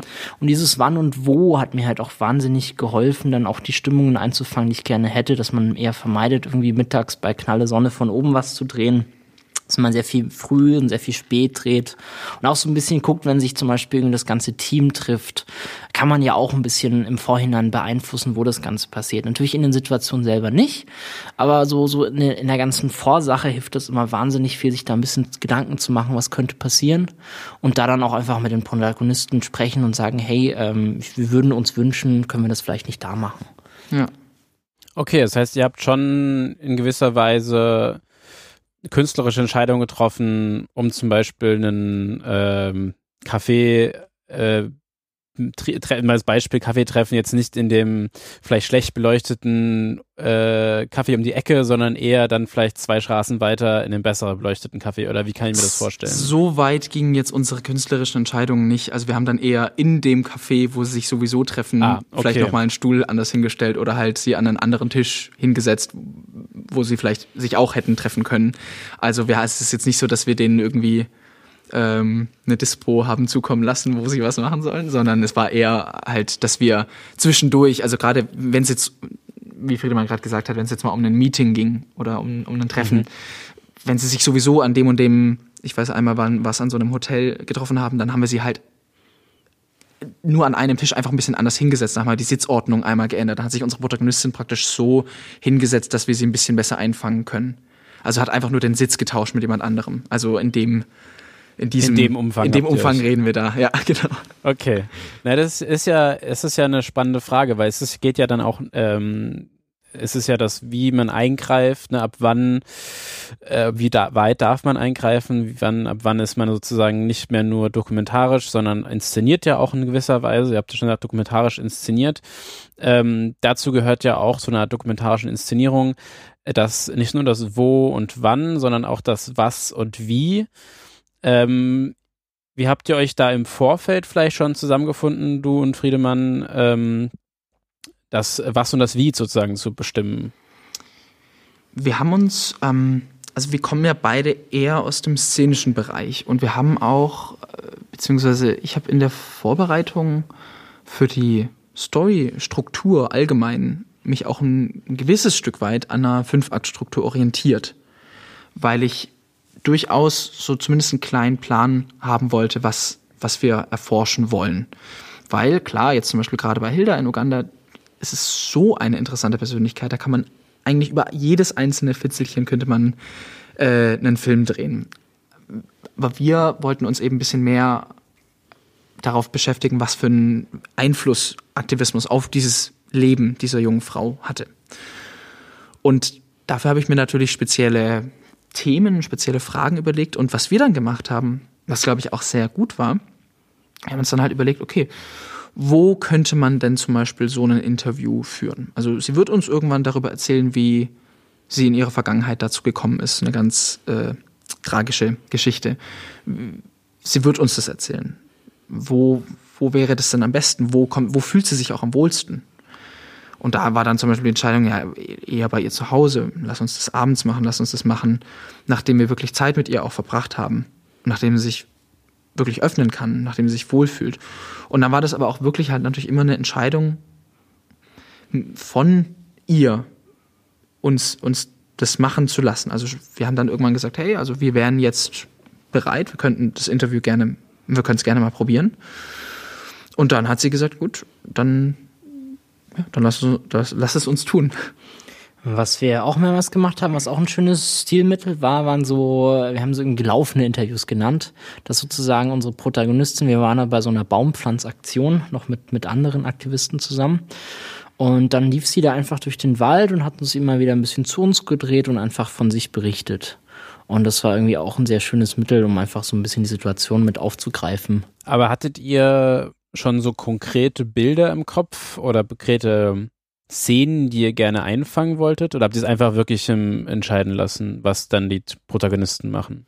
Also, was wir, glaube ich, also wir hatten keine konkreten Bilder oder konkreten Szenen im Kopf. Ich meine, klar, es war für uns schon klar, wenn wir jetzt in Hongkong drehen, dann wollen wir schon mal auch an die Frontline gehen, auch wenn es gefährlich wird ähm, und wollen wirklich mal der Protagonistin wirklich bei ihrer Tätigkeit mal folgen, äh, solange wir halt können.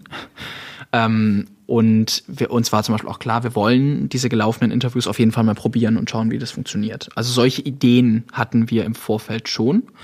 Ähm, und also hatten schon ein paar Strategien und ein paar Ideen uns schon überlegt, aber konkrete Szenen oder konkrete Bilder, ähm, ich glaube, das hätte, das wäre, glaube ich, nicht hilfreich gewesen, wenn man sich da irgendwie ein Storyboard oder ähnliches im Vorfeld ähm, äh, erarbeitet hätte. Ja, also wir, wir haben da wirklich versucht, mit einem ja, Art weißen Blatt ranzugehen. Also wir hatten da auch wirklich eine schöne Be äh, Begegnung auch nochmal zum Beispiel mit unserem Vermieter in, in Uganda, der auch meinte so, ja, irgendwie haben alle westlichen Medien dieses eine Bild von Uganda, dass hier irgendwie nichts entwickelt ist und sonst wie und das stimmt halt einfach nicht. Und es war auch wirklich nochmal schön, mit den Leuten da zu reden. Das ist, klar gibt's da gewisse Missstände, aber es ist halt nicht die totale Katastrophe dort und alles nicht total ärmlich.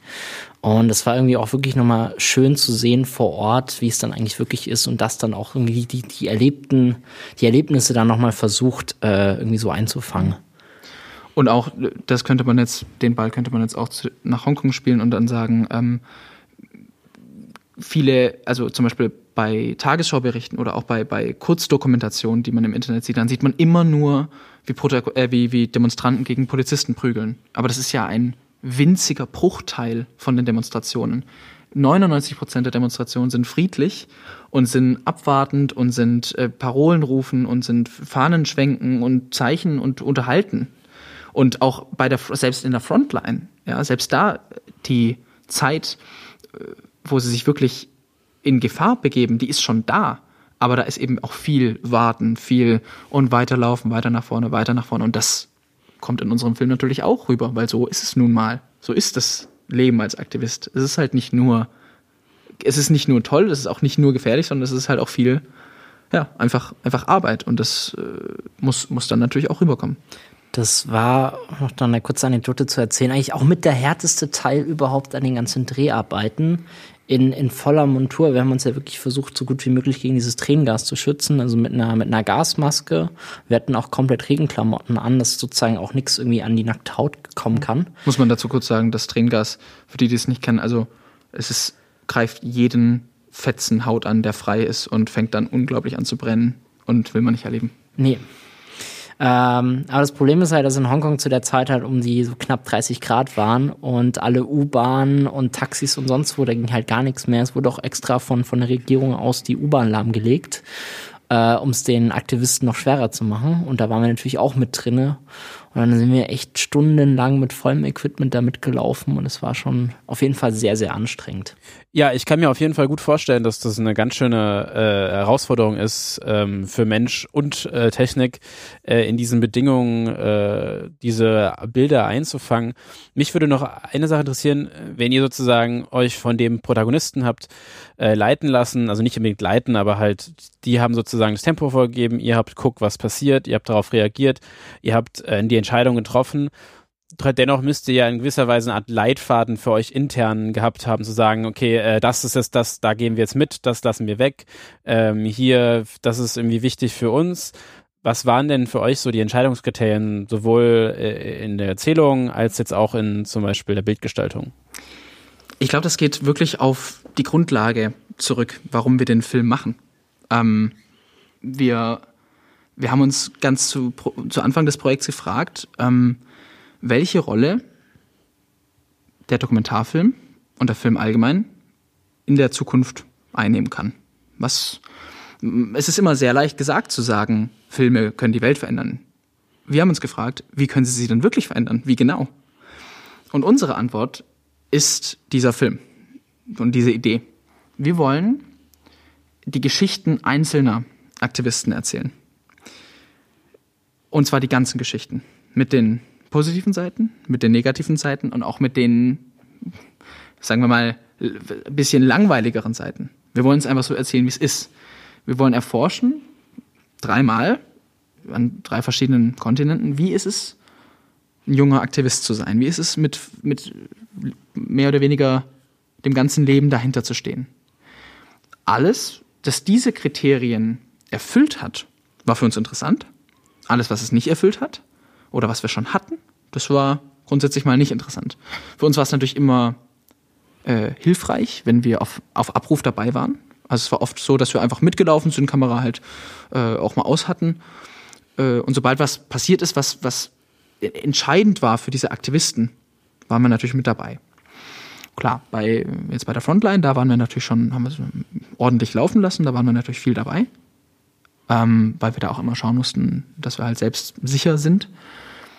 Und ähm, wir haben uns dadurch, dass wir sie halt wirklich über einen längeren Zeitraum begleitet haben, konnten wir uns ganz gutes Bild machen. Was heißt es, ein junger Aktivist zu sein? Wo, wo sind da die Haupttätigkeiten? Und die mussten, da mussten wir natürlich ganz klar sagen, da haben wir uns dann auch jeden Abend halt hingesetzt und gesagt, so, oh, schau mal, heute ist das passiert. Das haben wir bis jetzt noch gar nicht so richtig gefilmt. Ne? Also das, das ist aber eigentlich was, was jeden Tag macht. Da müssen wir auf jeden Fall noch rein. Oder auch, ich meine, klar, wir hatten natürlich schon so unsere Vorstellungen, wie es ist, ein Aktivist zu sein. Und irgendwie haben wir dann so das, aber das kommt gar nicht. Ja, gut, das ist dann auch einfach nicht so. Dann, dann ist es halt, dann haben wir uns da getäuscht. Also wir haben, ja, ich glaube immer diese Gespräche auch nach dem Dreh. Ich meine, wir haben uns jeden Abend dann zusammengesetzt und uns so ein bisschen so eine Liste geschrieben, was müssten wir, was, was ist noch wichtig für den nächsten Tag? Was ist der Plan? Ähm, was haben wir noch nicht genug gef gefilmt, was haben wir noch nicht genug erforscht. Und viele, ich meine, auch ich hatte mir natürlich von Regieseite davor überlegt, was sind die Probleme, was haben die wohl für Probleme, was haben die wohl für Herausforderungen. Am Ende waren es andere Herausforderungen, als ich mir davor gedacht habe. Am Ende waren es auch, waren es auch andere Herausforderungen, als viele Artikel gesagt haben. Darauf muss man natürlich reagieren. Und dann haben wir uns natürlich schon auch ein bisschen überlegt, gut, okay, wenn das jetzt zum Beispiel so eine riesige Aufgabe für sie ist, zum Beispiel für Pepper, darf ich das sagen? Ja. Ähm, für Pepper war es, dass sie halt aus diesem ganzen, aus diesem ganzen Aktivismus, aus dieser Szene gar nicht mehr rauskam. Äh, das habe ich mir davor nicht, das hatte ich mir nicht erdacht. Äh, und dann war es natürlich klar, gut, dann müssen wir sie auch mal an einem Ort zeigen, wo sie irgendwie hinflüchtet, wo sie hingeht, wenn es ihr nicht so gut geht. Auch wenn das in dem, auch wenn sie in dem Moment vielleicht keinen, nicht gegen einen Polizisten ankämpft, aber trotzdem ist das eben auch Teil ihres Aktivismus und ihres Daseins. Deswegen war es für uns dann wichtig. Das zum Beispiel aber wussten wir im Voraus so nicht, dass das dann so kommt. Das heißt immer ein, ein abwartendes Reagieren. Ja. Nee, absolut. Eine Sache noch dazu. Ähm, also es kamen auch viele Sachen, also es sind auch viele Sachen passiert, die irgendwie sehr die Bewegung betroffen haben, wo dann die Bewegung was gemacht hat, wo wir dann ganz klar entschieden haben, macht es, aber ist es jetzt die Protagonistin oder ist es die Bewegung? Und wir haben uns immer für die Protagonistin entschieden. Es ging ja sogar so weit, dass wir in Uganda so spontan waren, ähm, dass wir unser Protagonistin, also ja, sie dabei, ich will jetzt nicht sagen unterstützt, haben, also sie hatte die Möglichkeit, in, in Kopenhagen auf, einem, auf einer Klimakonferenz dabei zu sein. Und äh, da haben wir uns auch lange drüber Gedanken gemacht. Und ja, das gehört auch zu ihm, das ist sie auch. Und dann kommt sie halt auch aus ihrem Land raus und mhm. haben uns dann dafür entschieden, dass wir ihre Geschichte da noch weitergehend erzählen. Was eine super spontane Entscheidung war. Aber genau, also das ist eigentlich ein sehr guter Punkt, den du da gesagt hast, weil genau das ist es. Ähm, das hat zwar mit Fridays for Future Uganda nichts zu tun, aber es hat mit unserer Protagonistin was zu tun und mit ihrem Aktivismus-Dasein. Also ich glaube, das war die Grundfrage, die wir uns stündlich, minütlich gestellt haben während den Dreharbeiten. Ist das gerade etwas, was unsere Protagonistin betrifft und was sie macht? Wenn ja, mitgehen. Wenn nicht, müssen wir nicht mitnehmen. Ähm, manchmal, glaube ich, war es auch taktisch ganz gut, zu tun, als ob wir filmen, äh, um irgendwelche Leute zufriedenzustellen. Das ist manchmal gar nicht so blöd. Äh, da kann man ja dann sich an dem haben wir uns meistens noch abends markiert, dass das irgendwie weg kann, dass das nicht wichtig ist. Ähm, genau. Ihr habt, äh, du hattest gesagt, dass ihr ähm, sie unterstützt habt, nach Kopenhagen zu gehen. Äh, wie kann ich mir das vorstellen? Sie hatte die Einladung bekommen von einer Weltklimakonferenz in Kopenhagen als, als Sprecherin äh, aufzutreten. Und wir haben sie nicht wirklich dabei unterstützt. Wir haben dann halt, also was wir mit unterstützen meinen, wir haben dann, für uns war das eigentlich nicht geplant, dass wir sie da begleiten und haben dann gesagt, gut, wenn, wenn du da hingehst, dann, dann würden wir auch mitkommen. Und natürlich, äh, wenn es dann irgendwie um, um Einreise und Visum und so weiter ging, dann hat es manchmal geholfen, wenn wir mal ähm, äh, da sie ihr mal ein paar Fragen beantwortet haben. Ich weiß noch, das nimmt sie mir jetzt hoffentlich nicht übel, aber Hilda ist eine sehr ehrliche Frau und sie hatte dann ihren Visa-Antrag vor sich liegen und hat den dann ausgefüllt und dann kamen natürlich so diese typischen Fragen, ne? also von wegen, äh, hast du schon mal einen Überfall begangen? Nein. Und, und, und, und, und. Und dann kam irgendwann, hast du schon mal Drogen genommen? Und dann wollte sie Ja ankreuzen. Und dann meinte ich, Hilda, nein. Hilda, du musst Nein ankreuzen. Sie, oh, ich habe aber schon mal einen Joint geraucht. Ja, ist scheißegal. aber ich habe übrigens das auch davor schon mit dir abgeklärt, die Geschichte, die erzählen wir uns gegenseitig. Aber ja, ähm, das war zum Beispiel halt so eine Sache, da könnte man am ehesten noch sagen, haben wir sie praktisch davor bewahrt, deswegen kein Visum zu bekommen. Ich hatte, ich habe immer so eine Frage im Kopf und zwar, also beziehungsweise die ganze Zeit habe ich mir die aufgeschrieben und ähm, ist jetzt an diesem Beispiel vielleicht eine blöde Überleitung, aber es ist vielleicht auch eine gute Überleitung, denn äh, was eine lustige kleine Geschichte ist, ist ja dann schon irgendwo auch eine ethische Frage, ob man sich, wie weit man sich denn auch in den, das Leben seines Protagonisten einmischen darf. Klar, äh, natürlich in diesem Fall, ihr habt ihr sie vor einer äh, blöden Situation bewahrt, hätte sie das jetzt ein, äh, eingetragen, aber andererseits ist es ja auch ihre Persönlichkeit, eben vielleicht Sachen zu ehrlich zu nehmen Klar, in diesem Fall würde wahrscheinlich jeder sagen, na komm, das ist nicht so dramatisch, hätte ein guter Freund ja auch gemacht. Aber trotzdem sind das ja so Kleinigkeiten, die man dann doch vielleicht im Alltag hier und da und dort vielleicht dann doch summieren zu einer Art von Beeinflussung. Denn wenn der Protagonist ja da ist äh, und das Filmteam ja auch da ist, dann fühlt sich da, ist es ja doch eine, irgendwo eine Art von Einfluss, die man im, auch jetzt nicht nur in der klassische, wo die Kamera hinguckt und so ein Kram, sondern auch als, als das Team, das vor Ort ist. Wie habt ihr das wahrgenommen bei eurem Projekt? Habt ihr da Beispiele, wo ihr sagt, oh, da hätten wir vielleicht eben das nicht machen dürfen oder sowas? Ja, also ich finde es erstmal keine, keine doofe Überleitung. Ich verstehe die Frage auch völlig, verstehe, woher sie kommt. Und klar, ähm, man hat, glaube ich, zwischendurch hätte man auch den Eindruck haben können, gerade wenn wir zum Beispiel Hilda bei öffentlichen Auftritten begleitet haben, ähm, hätte man das Gefühl kriegen können, dass wir wie so ihre so Pressebegleiter sind, ja, die irgendwie gute Fotos und gute Videos von ihr machen. Ähm, bei öffentlichen Auftritten kann man das Gefühl durchaus haben. Äh, was die Leute natürlich nicht sehen, ist, dass wir genauso bei allen schwachen, um nicht zu sagen absolut schrecklichen Momenten auch dabei waren und dabei sind. Ähm, und in, in, im, zum Thema Beeinflussung, also dass wir praktisch Hilda beeinflusst haben. Gut, ja, ich gebe es offen und ehrlich zu. Also wenn ich das nicht gesagt hätte, hätte sie wahrscheinlich, wäre sie wahrscheinlich nicht nach Kopenhagen gekommen. Das stimmt. Ähm, andererseits, äh, sie hatte mich eben um ihr, also sie hatte mich ja um den Rat gefragt. Also sie kam zu mir mit dem Visa-Antrag und meinte eben, hey, hast du Lust, mir kurz als Europäer eben da zu helfen? Also ich habe das nicht gar nicht so als ich und hätte ich nein gesagt, hätte sie halt jemanden anderen angerufen, habe ich so das Gefühl. Und es gab durchaus auch viele Situationen, wo wir beide uns inner, inner, so innerlich gedacht haben, oh mein Gott, Leute, wenn ihr erst um 15 Uhr losfahrt, das schafft ihr niemals, wenn ihr dann, also das schafft ihr nicht so. Und da zum Beispiel haben wir aber sehr selten bis nie was gesagt, sondern haben es halt dann waren wir halt mit der Kamera dabei, als es dann, als sie dann halt zu spät kam. Oder als es dann irgendwie, oh, jetzt ist hier aber viel Verkehr, ja, hm, komisch. Ähm, also ich glaube, da haben wir uns doch sehr zurückgehalten, so mit, mit, mit irgendwelchen Einmischungen. Und genauso hat uns aber ja Hilda auch äh, zwischendurch mal ähm, irgendwie Tipps gegeben im Umgang in Uganda zum Beispiel. Ne? Also was man macht, was man nicht macht und äh, wie viel eine Boda-Fahrt kostet, also wie viel so eine, Motor eine Motorradtaxi Motorradtaxifahrt kostet und so weiter. Ähm, also ich habe nicht das Gefühl gehabt, dass wir, dass wir Hildas Leben oder Hildas Arbeit da irgendwie groß beeinflusst haben. Sie hat uns gesagt, was sie macht. Sie hat uns gesagt, was Sache ist. Wir sind mitgegangen und haben sie gegebenenfalls vielleicht mal auf einen anderen Stuhl gesetzt beim Café. Ich glaube, so würde ich das jetzt mal äh, so zusammenfassen. Ja. Ich frage das nur, weil ich, das ist so eine Frage, die halt immer mitschwingt, ne? wenn man halt so Dokumentarfilm macht, äh, wie weit darf man gehen, wo sind die Grenzen? Natürlich, wenn, wenn jetzt jemand äh, da um Hilfe bittet, dann kann man ja auch dann helfen. Seht ihr euch in eurer filmischen Arbeit als Aktivisten? Jetzt, wo ihr diese Leute erlebt habt und ihr ja in gewisser Weise auch eine, eine Message mit eurem Film ja auch verbreiten wollt? Und auch Menschen verändern wollt? Nein. Also wir sind keine Aktivisten.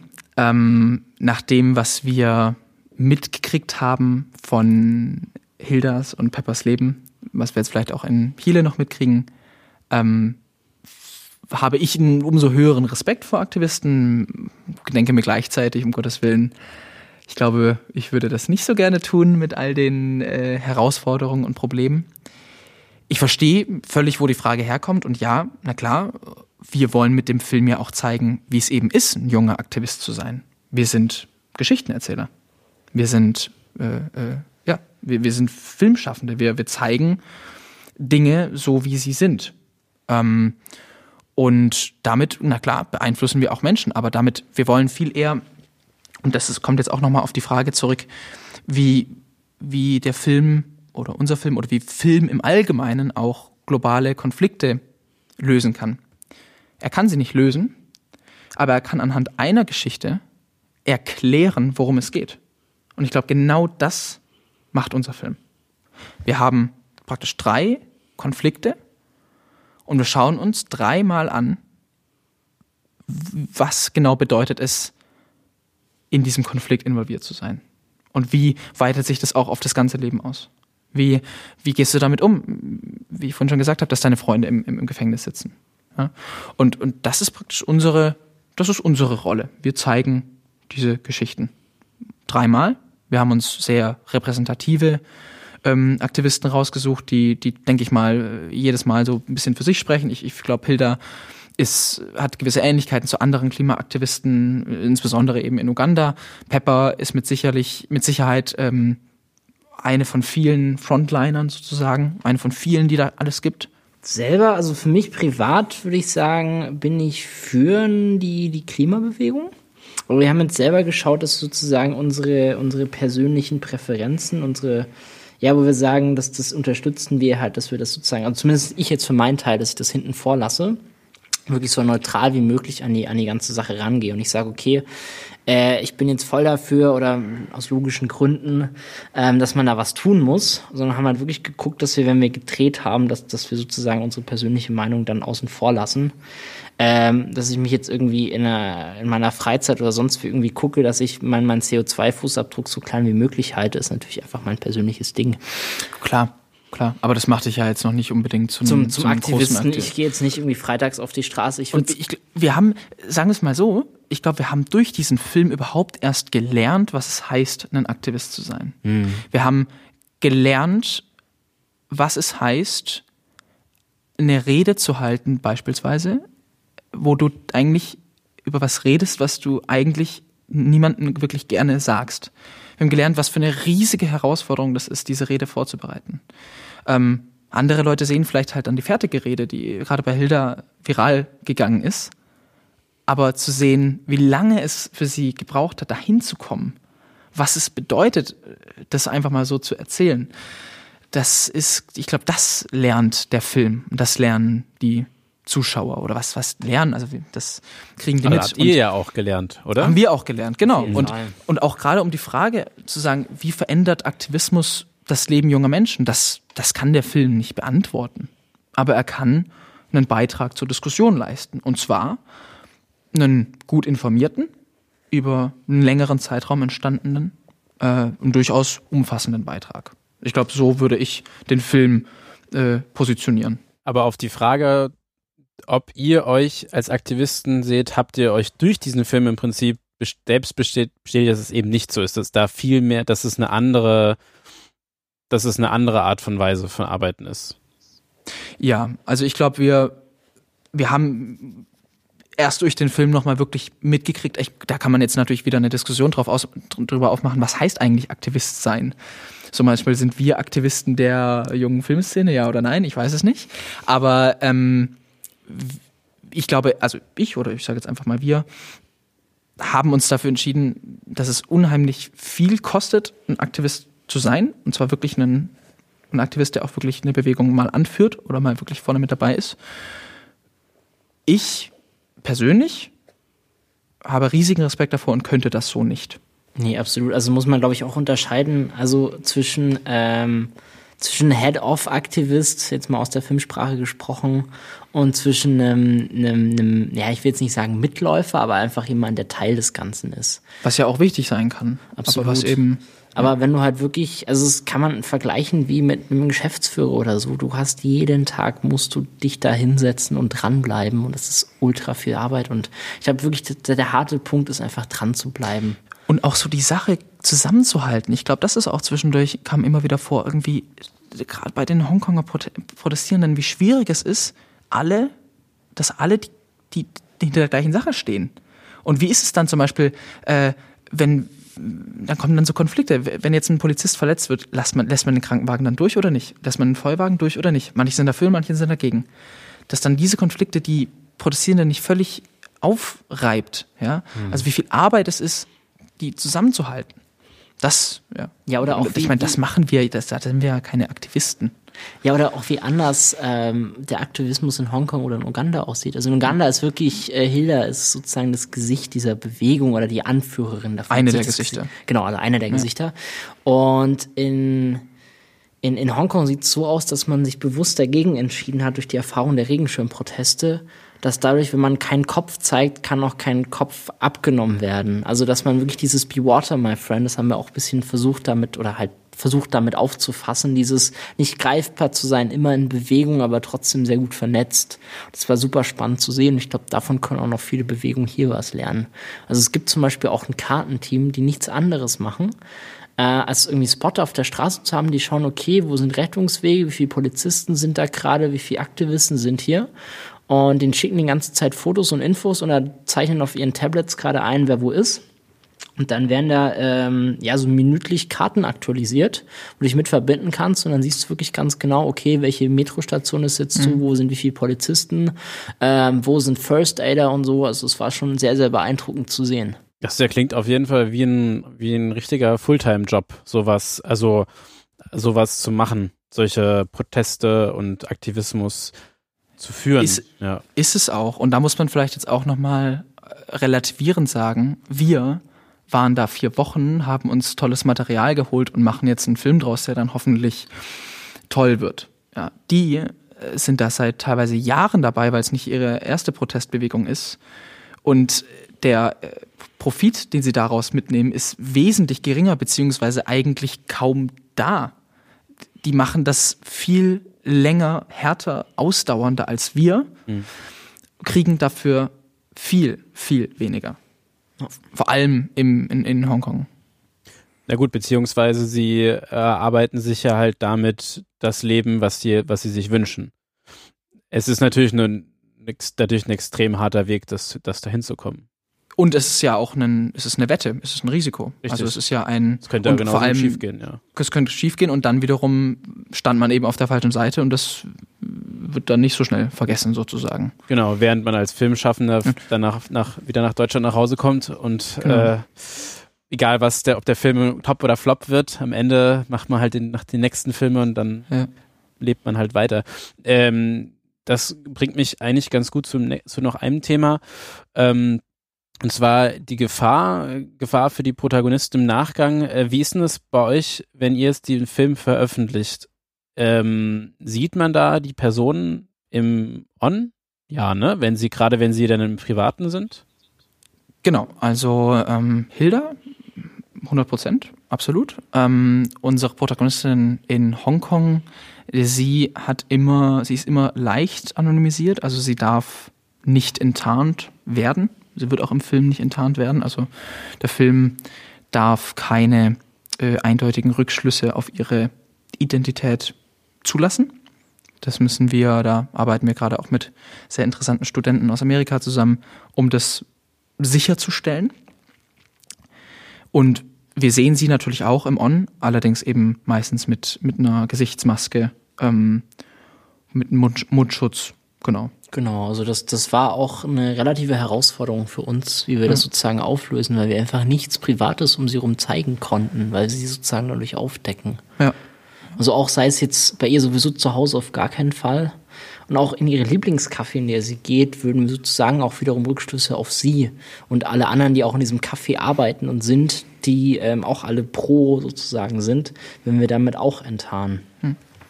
Was dem Film in diesem Teil vielleicht auch eine ganz schöne Anonymität gibt, dass es eben auch dort irgendwie der Fall ist bei den, bei den Aktivisten, eben, dass man sich nicht gegenseitig wirklich kennt und dass man niemals den echten Namen sagen darf von einem anderen und so weiter.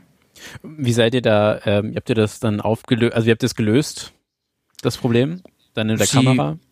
Also Pepper, unsere Protagonistin in Hongkong, hatte eigentlich immer, wenn wir mit ihr gedreht haben, ihre, ähm, ihre, wie sagt man dazu, Mund- oder ihre Ja, ja. Gesichtsmaske an. Äh, gut, während den Interviews haben wir dann teilweise einfach nur, auch mal nur den Ton aufgenommen. Also jetzt im speziellen Fall von Pepper. Bei Hilde haben wir das nicht gemacht, wenn ich mich richtig erinnere.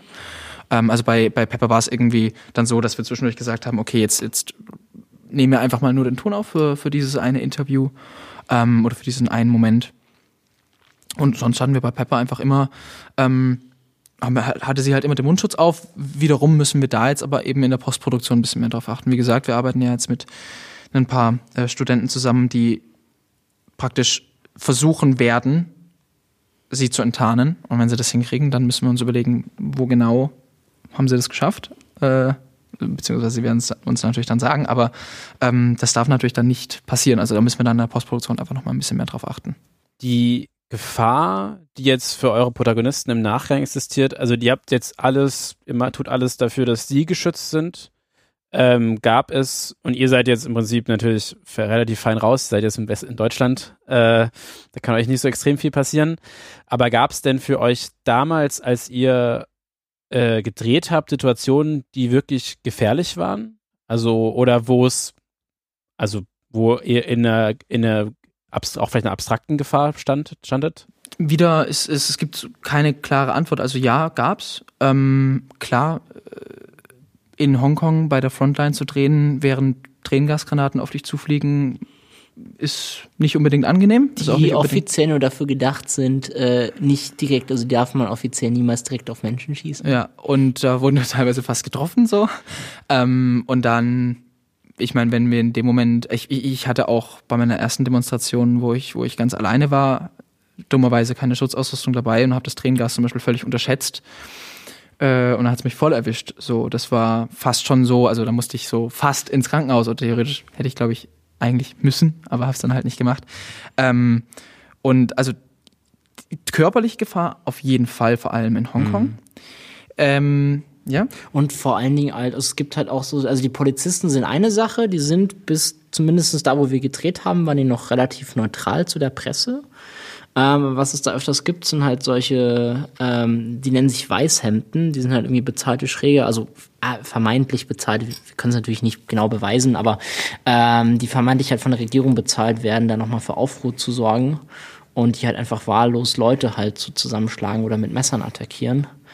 Und da haben wir, hat sich dann im Nachhinein rausgestellt, ähm, dass wir da wirklich Glück hatten, dass wir nicht in diese eine Metro eingestiegen sind.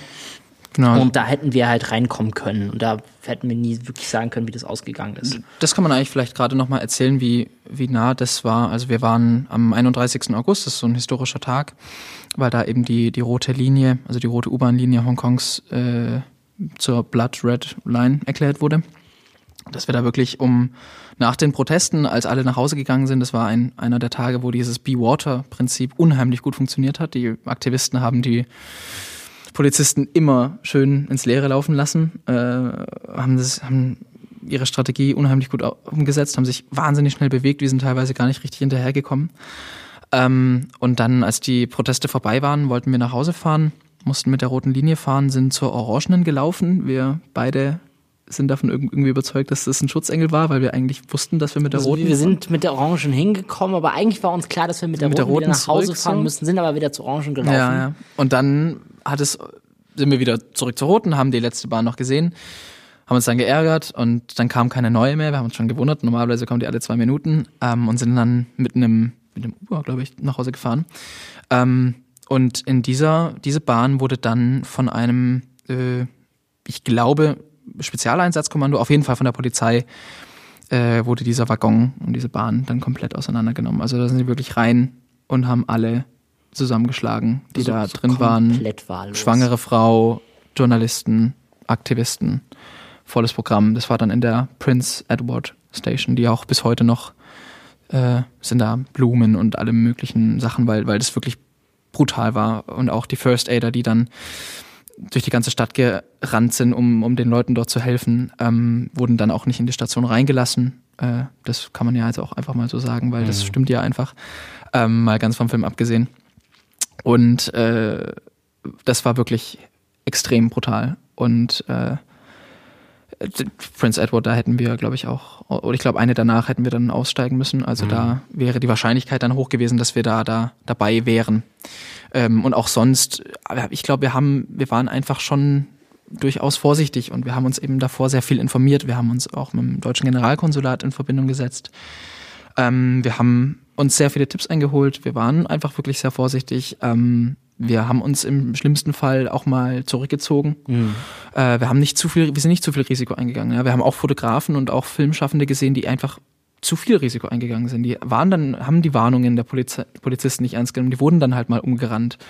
Da finde ich es dann wiederum, da muss ich auch ganz ehrlich sagen, da finde ich es dann schwer zu sagen, ah, die aggressive Polizei, nee, das war eigentlich eher die Dummheit von euch sozusagen, dass ihr halt, ich meine, die haben euch gewarnt und ihr seid, ihr seid halt also da geblieben. Mehrmals dann gibt's dann auch so größere Banner, die die ausbreiten oder so halt hochhalten, dass sie, okay, jetzt fängt Tränengasbeschuss an, wenn ihr weiterläuft oder so.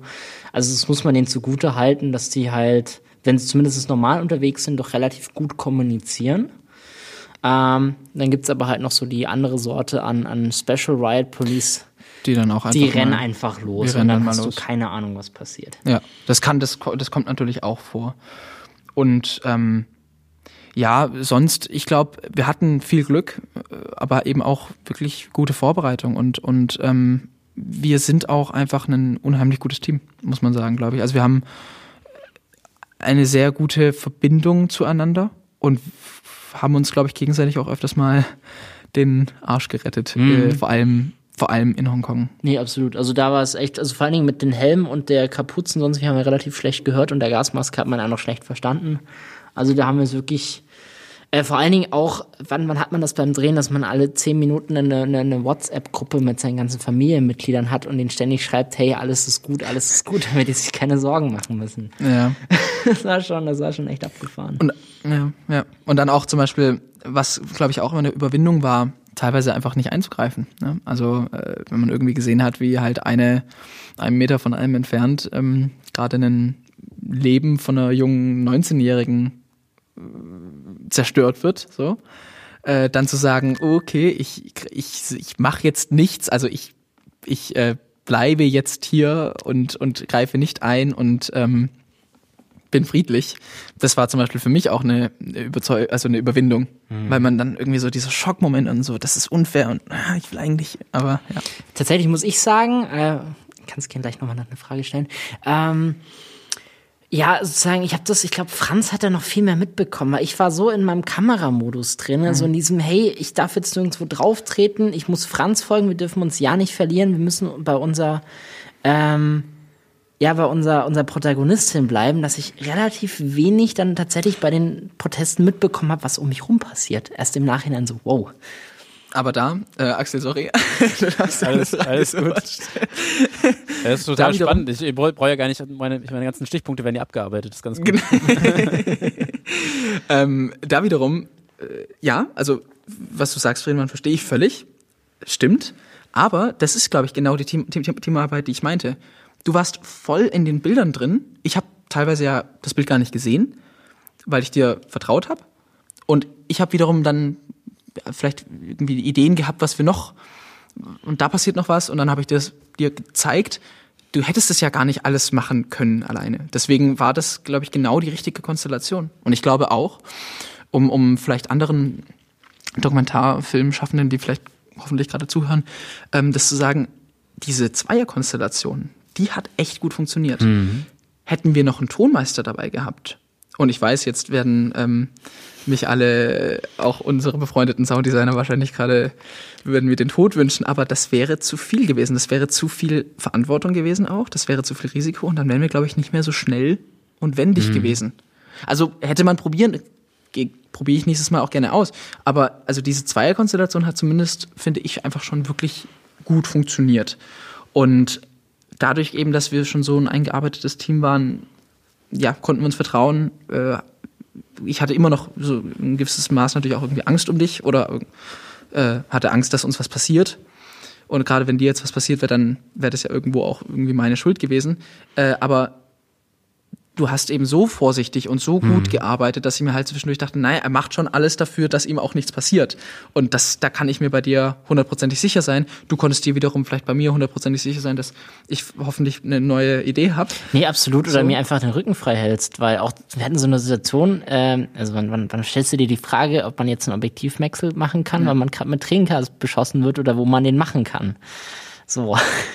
Oder wann, wann zieht man sich zurück, wann geht's weiter? Und das sind echt, echt schwierige Fragen. Und vor allen Dingen gerade so der erste große Tag des Protests, der war wirklich spannend, weil wir nicht abschätzen konnten, wie, wie die ganze Situation ausgeht. Wie war das denn für dich, als du mit äh, da ganz sozusagen dann mit dem Vertrauen von Franz deine Bilder eingefangen hast. Ich meine, das muss ist ja, du hörst nicht richtig, äh, dein Gesicht ist natürlich die Gasmaske auch irgendwie wahrscheinlich nicht, nicht perfekt. Es ist keine guten Arbeitsbedingungen. Stress, Schreien, laut, Lärm. Wie hast du dich dann auf deine Arbeit konzentrieren, konzentriert? Oder was, welche, was hast du gemacht, damit das, äh, damit du drinne bleibst? Ich glaube, das ist irgendwie relativ von alleine. Also man, man, also allein dadurch, dass, also ich könnte das niemals machen können, wenn Franz nicht dabei gewesen wäre. Also ich glaube, ganz alleine da rausgehen funktioniert nicht, weil du brauchst immer jemanden, der den Rücken frei hält, der wirklich guckt, okay, wann bewegt sich die, die Frontline weiter, wann kommen die Polizisten, wann fängt irgendjemand mal wild Steine rumzuwerfen, die halt irgendwo abprallen, möglicherweise dich treffen. Also es hilft dir erstmal wahnsinnig noch zu jemandem zu haben, der noch ein bisschen um dich rumguckt. Ähm, andererseits habe ich immer mit einem ich ähm, nennt sich Atlas Camera Support, ist so die, die, die leichtere Form eines Easy Rigs, kann ich wirklich jedem empfehlen. Ähm, wiegt auch nichts, kann man super mitnehmen. So eine Art Fiberglasstangen, Rucksackkonstruktion, die dann einmal über den Kopf rüberkommt, man da die Kamera reinhängt. Und dadurch, dass ich äh, mit einem größeren Shogun, also mit einem 7 Zoll Monitor gearbeitet habe und keinen Sucher hatte, konnte ich sozusagen auch immer noch sagen, drum rumgucken oder man hat einmal so sein Bild gefunden, hält die Kamera still und dabei guckt man dann schon, was noch so um einen drum passiert. Vor allen Dingen, wenn man halt unter massiven Tränengasbeschuss steht. Ähm, ja, aber sonst bin ich da einfach voll irgendwie in meinem Ding drin, voll konzentriert, voll dabei, blende alles andere um mich raus, schau, wo kann ich hinlaufen und guck, dass ich einfach meine Bilder krieg und der Rest passiert irgendwie von selber. Ich kann es mir fast gar nicht vorstellen, wie man das, wie man das schafft, unter so Extrembedingungen trotzdem drin zu bleiben. Aber vielleicht ist es ja auch gerade das, dass man dann so fokussiert ist, dass man das ausblenden kann, damit man sich auf seine Arbeit konzentrieren kann. Ist das so ungefähr? Ich äh, würde gerne an der Stelle noch mal ein bisschen was zu, zu unserem Kamerakonzept sagen. Gerne, Und ja. Und zwar habe ich mich ganz bewusst für Festbrennweiten entschieden. Mhm. Ähm, und dadurch mm, und ähm, das Ganze halt noch mit äh, modifizierten alten äh, Helios-Linsen. Das sind so russische Linsen, die ähm, ja einen wahnsinnig schönen, schönen alten Charakter haben und halt überhaupt nicht so, so flach wie so eine typische Canon-Linse jetzt wirken. Mal mhm. als Beispiel. Und das Ganze funktioniert so, dass du als Basis einen 50 mm Objektiv hast und dann vorne drauf nochmal Glas draufschraubst oder halt auch runter und damit die Brennweite änderst. Also haben wir öfters gestoppt. Ich habe noch so eine Fototasche umgehangen gehabt, habe da meine anderen Objektive dran gehabt und wenn wir einen Optikwechsel gemacht haben, ähm, dann einfach vorne praktisch was weggeschraubt oder wieder zu draufgeschraubt und dadurch hast du dann eine 38er oder eine 58er. Äh, muss dazu sagen, dass ich noch einen Speed Booster verwendet habe. Also das Ganze ist auf einer FS5 gedreht. Ähm, wirklich schön klein und leicht und das Ganze auf dem Shogun mit ProRes aufgezeichnet in 4K. Und alles sind mit einem V-Mount gespeist, der sozusagen nochmal über den internen Akku dann hot swappable, also praktisch, dass man einen Akku wechseln kann, ohne dass man die Kamera ausschaltet.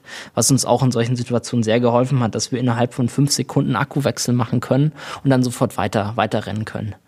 Und irgendwie durch dieses Ganze und dass man auch, auch durch diese bewussten Brennweiten, dass man auch ein bisschen weitwinkliger ist, dass man wirklich dazu gezwungen ist, wirklich nah ranzugehen, war dadurch auch schon mit einer Unterstützung ähm, dass man dann wirklich da die Bilder kriegt, die man, die man gerne hätte und auch wirklich dann, dass man dann keine Angst hat, auch mal wirklich näher an den Polizisten rangeht, natürlich auch immer schaut, wie weit kann ich gehen, aber dass man da immer so ein bisschen, ja, frech ist bei der, bei der Bildgestaltung und wirklich guckt, dass man da auch seine Bilder bekommt und dann dafür auch kämpft.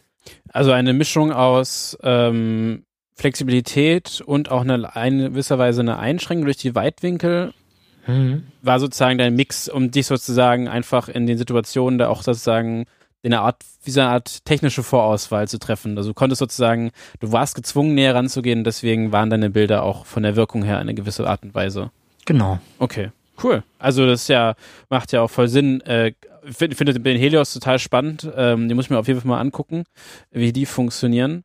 Ähm, waren das deine eigenen oder hast du die, habt ihr im Flyer genau, äh, mein, mein eigenes Set. Beziehungsweise es gibt halt jemanden in England, der heißt Richard Gale. Äh, der hat jetzt auch noch ein neues Set, die, die, die besitze ich auch, nennt sich dann Clavius. Das kannst du noch aus PL-Optik und die sind halt super spannend.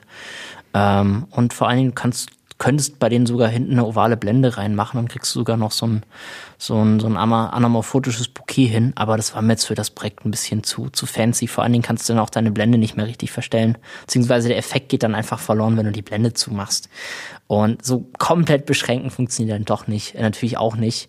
Und deswegen war es eigentlich schon so das Schönste, irgendwie da so einen Zwischenweg zu gehen. Und es hat auch sehr geholfen, dass die Linsen wirklich viel, viel flären, weil die Polizisten, um, um Presseleute zu vertreiben oder Leute sozusagen zu warnen oder zu sagen, geht mal aus dem Weg, leuchten die halt öfters direkt mit der Taschenlampe an. Äh, andere empfinden das als Abschreckung. Ich fand es wahnsinnig schön. ja, man muss sich auch aus dem Stilmittel machen. Das ist ja auch hm. irgendwie cool, wenn man das sozusagen aufgreift und dann interessanterweise auch künstlerisch verarbeiten kann. Jetzt so zu letzter Punkt. Ihr habt nicht nur diesen Film gemacht, ihr macht gerade auch eine Kickstarter-Kampagne, wie ihr schon gesagt habt. Da habt ihr schon, ich habe vorhin nachgeschaut, 11.000 von 16.000 erreicht. Äh, und schon über 200 Unterstützer. Für was braucht ihr das Geld und äh, warum sollten Leute euch Geld geben? das ist ja toll, die letzte Frage. Ähm, das hatten wir uns so gar nicht erträumt. Genau, also wir haben ähm, vor ein paar Tagen beziehungsweise Anfang Dezember eine Crowdfunding-Kampagne über die Plattform Kickstarter veröffentlicht, um vor allem die sehr aufwendige Postproduktion und Verwertung und Distribution unseres Films zu ähm, sichern und fertigzustellen. Ähm, kurz gesagt kann man also sagen, unsere Dreharbeiten, die finanzieren wir über äh, unsere bisherigen Finanzierungsmittel, also Förderung, Eigeneigenmittel und so weiter, Koproduktionsmittel etc. Um den Film aber fertigzustellen, brauchen wir nochmal eine Finanzspritze. Das hatten wir von Anfang an geplant, dass wir da für eine Crowdfunding-Kampagne starten. Wir hatten die auch ganz absichtlich erst jetzt veröffentlicht, dass wir praktisch in der Crowdfunding-Kampagne schon das Material haben, dass wir schon zwei Drittel gedreht haben. Das war für uns super wichtig. Ich glaube, das ist auch ein tolles Argument gegenüber potenziellen Unterstützern, halt zu sagen, wir haben schon gedreht, wir müssen den Film jetzt halt nur noch fertigstellen. Aber dennoch, der Film wird 75 Minuten lang, zumindest das fallen mir gerade so an.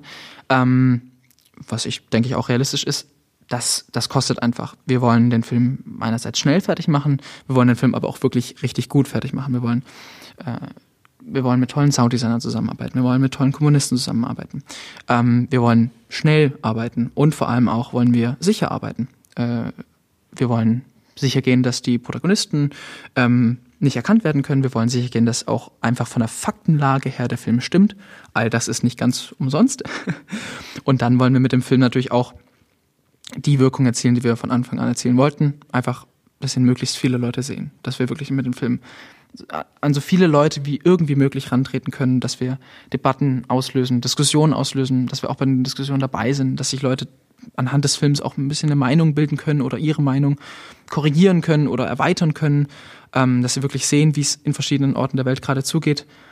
Glaube ich, sagt auch viel über unsere eigene Generation aus. Ja, also mhm. was was macht unsere Generation? Wie wie tickt unsere Generation? Wie geht unsere Generation an politische Probleme ran? Wie löst unsere Generation die Probleme? Und das das zeigen wir mit dem Film. Und ähm, wir haben tatsächlich, wie du gesagt hast, wir haben wir sind selbst sehr überrascht davon, wie gut diese Kampagne läuft. Wir haben, äh, wenn wir miteinander sprechen, 195 Unterstützer, werden wahrscheinlich bis Weihnachten noch 200, denke ich mal, erreichen, was wahnsinnig viel ist. Ähm, also vor allem für uns total crazy. Wir kriegen auch echt toll, tolles Feedback in den Kommentaren und so weiter. Wirklich richtig schön. Und ähm, ja, es bildet sich da gerade so eine ganz internationale Community irgendwie um das Projekt, die, die uns da so ein bisschen pushen, so ein bisschen unterstützen, was total toll ist. Und man kann auch äh, verschiedene, man kriegt natürlich dann auch verschiedene Belohnungen. Also man kann sich dann zum Beispiel so ein Making-of äh, sichern, wo man, wo wir dann nochmal ein bisschen darüber erzählen und man uns auch sieht, wie wir uns darauf so vorbereiten, was glaube ich zwischendurch auch relativ witzig wird. Ähm, genau. Und deswegen, äh, glaube ich, kann man uns kann uns da unterstützen. Sind da auch die Aufnahmen dabei von dem ähm, Kollegen, wo ihr das iPhone in die Hand ja, gedrückt habt? Ja, genau. Ja, da könnt ihr also live sehen, was der Mann da gefilmt hat an, in, äh, bei den Dreharbeiten. Ja, super spannend. Also ich bin äh, mega gespannt aufs Projekt. Finde es super, dass ihr es gemacht habt. Ähm, auch, dass auch ihr eine junge Perspektive reingebracht habt.